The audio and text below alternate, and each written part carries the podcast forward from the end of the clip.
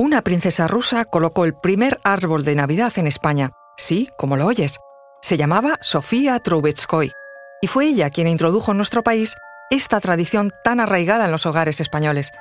Aunque el árbol de Navidad tiene su origen en antiguos ritos de culto pagano, en Europa se cristianizó durante la Edad Media, que convirtió ese navideño abeto de hoja perenne iluminado en un símbolo de la Natividad, el nacimiento de Jesús de Nazaret. La costumbre del árbol de Navidad llegó a España a finales del siglo XIX y lo hizo de manos de la que fuera considerada una de las mujeres más bellas de Europa. Nacida en Moscú en 1838, se sospechaba que era hija ilegítima del zar Nicolás I de Rusia, aunque su padre oficial era el príncipe Trubetskoy, un teniente de caballería. Quedó huérfana a muy corta edad y fue educada en la corte del zar Alejandro II, su posible hermanastro. Soy Conoce mejor al equipo que protege nuestras costas. Alerta en el mar. El jueves a las 10 un nuevo episodio en National Geographic. Luis Quevedo, divulgador científico. Y yo soy María José Rubio, historiadora y escritora. Y esto es Despierta tu curiosidad, un podcast diario sobre historias insólitas de National Geographic. Y recuerda, más curiosidades en el canal de National Geographic y en Disney Plus.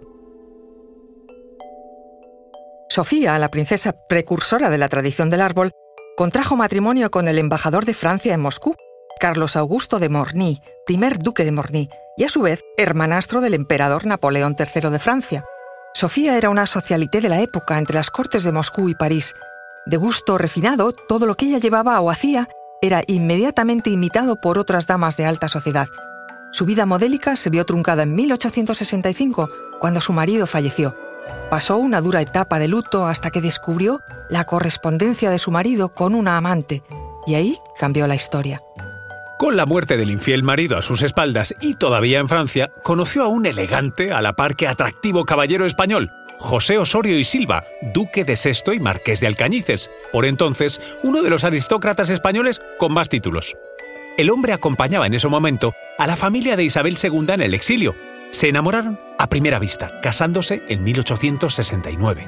Sofía se instaló entonces en la madrileña Plaza de Cibeles, en el famoso Palacio de Alcañices, el mismo solar donde hoy se ubica el Banco de España. Sofía se adaptó rápidamente a la sociedad madrileña, a la que dio un tono más cosmopolita. Organizaba en su palacio las mejores reuniones sociales, donde uno se ponía al tanto de las últimas tendencias europeas fue incluso una líder del movimiento a favor de la restauración de los Borbones, en la figura del futuro rey Alfonso XII. Pero volvamos a nuestro árbol de Navidad, ya que fue allí, en el Palacio de Alcañices, donde la duquesa de Sesto instaló en 1870 el primer árbol de Navidad de España. Aquella novedad, seña de cierto cosmopolitismo europeo, pues causó furor en la alta sociedad no había en esos días una conversación de mejor gusto que hablar del árbol de la duquesa de Alcañices, árbol que se apresuraron a copiar, empezando por las casas de familias adineradas y extendiéndose rápidamente al pueblo llano y, bueno, hasta hoy. El árbol es ya una de las tradiciones más arraigadas de la Navidad, aunque el gusto en decorarlo, ¿verdad?, depende de cada uno. En su simbología cristiana, su forma triangular representa la Santísima Trinidad, su copa puntiaguda señala al cielo, sus hojas perennes la vida eterna, y supuestamente recuerda además al árbol del conocimiento de donde comieron la manzana Adán y Eva. Y las decoraciones, la estrella sería la fe, las bolas podrían ser esas manzanas que representan las tentaciones, las cintas representan la unión de las familias en la Navidad y las luces, la presencia de Cristo. Esto sin olvidar, claro, que el solsticio de invierno, el día más corto del año y el renacimiento del dios Sol lo celebraban los egipcios llenando sus casas de juncos verdes en honor al dios Ra hace miles de años, o los celtas decorando sus templos druidas con ramas de hoja perenne y, de donde nos llega a nosotros, los romanos con una fiesta en honor a Saturno decorando sus hogares, adivinad, y templos también con ramas de hoja perenne. Ah, un detalle para aquellos que prefieren el Belén.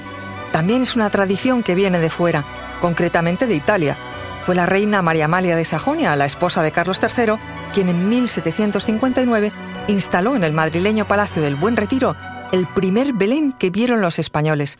Trajo las figuras de Nápoles y actualmente esas mismas se conservan en las colecciones del Palacio Real.